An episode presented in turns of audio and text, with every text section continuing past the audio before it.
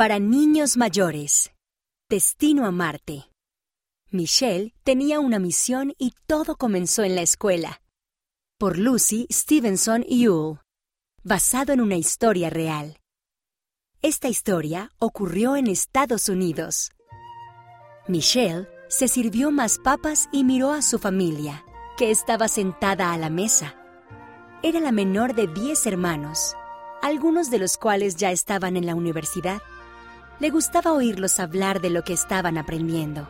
¿Qué quieres estudiar cuando vayas a la universidad? Le preguntó su hermano. Él estudiaba para ser ingeniero. Aún no lo sé, dijo Michelle. Tú también puedes ser ingeniera, le dijo. Eres muy inteligente. A Michelle le gustó la idea. Le encantaban las matemáticas y la ciencia y destacaba en ambas materias. Sabía que Dios quería que aprendiera y que Él la ayudaría.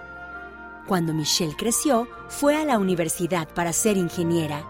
Se esforzó mucho por aprender.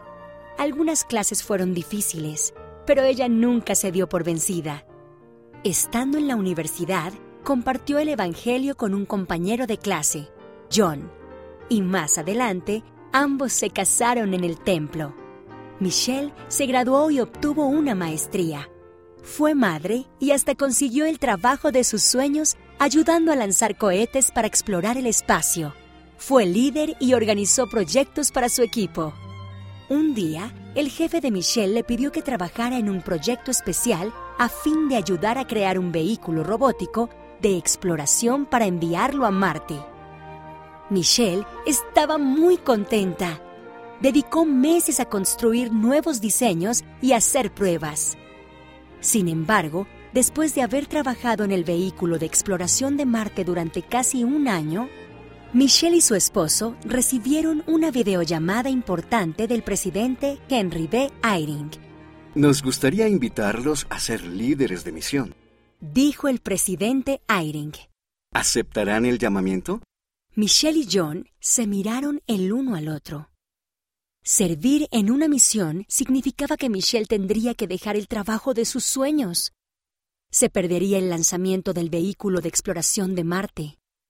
Pero ella sabía que servir al Señor era más importante. Cuando se bautizó, había prometido hacer cualquier cosa que Él le pidiera. Sí, dijo ella. Y su esposo asintió. Prestaremos servicio.